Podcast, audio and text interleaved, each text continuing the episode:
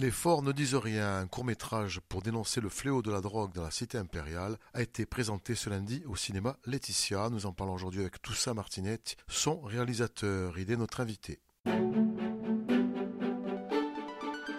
RCF Gortica, Philippe Perrault.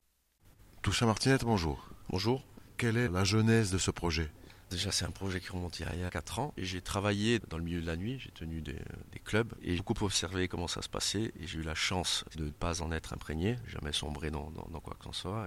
Mais j'ai vu, j'ai vu euh, le mécanisme de certains dealers attirer justement entre guillemets des gens innocents euh, dans leur toile entre euh, Ajaccio et Paris. Hein. J'avais envie de dénoncer un peu ça, mais comment le faire d'une façon fictive et, sans passer par un docu.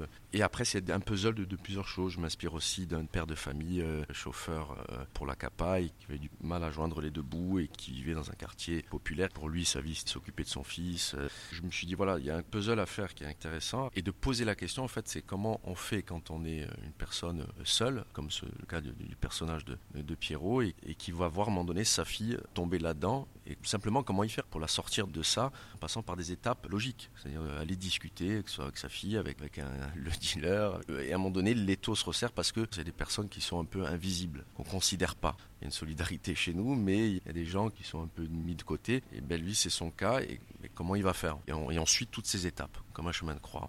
On n'est pas trop dans la fiction dans ce film, malheureusement. Malheureusement, oui, c'est pas là, c'est pas la fiction. Et après, voilà, il y a un constat et encore plus aujourd'hui. Mais l'idée, si on rentre dans le vif du sujet, c'est de sensibiliser, sans être le porte-drapeau de qui que ce soit. J'avais envie, modestement, hein, de faire un film qui peut interroger. Euh, l'idée, en plus, euh, au départ de, ce film, c'est derrière de, le diffuser dans, des collèges, dans des lycées, avec, c'est un documentaire qu'on va mettre en place avec mes producteurs, qui sera sur Castellucci, justement sur l'addiction et les drogues, euh, de rassembler ça, le film, la fiction, le docu, un médecin peut-être une personne qui était tombée dans toxicomanie, et de, sensibiliser dans des collèges, dans des lycées, parce que euh, ça, je, respecte tout ce qui est collectif. Malheureusement, j'y crois pas trop parce que pour moi, il n'y a pas de, Superman ou de Batman. Ajaccio, c'est pas à nous, citoyens, à faire de la délation. Euh, on paye l'État pour le faire et c'est pas à nous. Moi, le film démarre sur, euh, sur une phrase les gens des petites villes partagent un destin. Donc, c'est très compliqué pour nous. Tout le monde se connaît tous. Donc, moi, je, la seule chose que, c'est pour ça que j'ai invité nos élus, peu importe leur, leur, famille politique, à venir voir le film pour essayer d'avoir une réflexion autour de ça. Je pense que ceux qui sont au pouvoir doivent vraiment miser sur l'éducation et la culture beaucoup de jeunes ont envie de faire du cinéma. Justement, il faut aller à fond sur ça.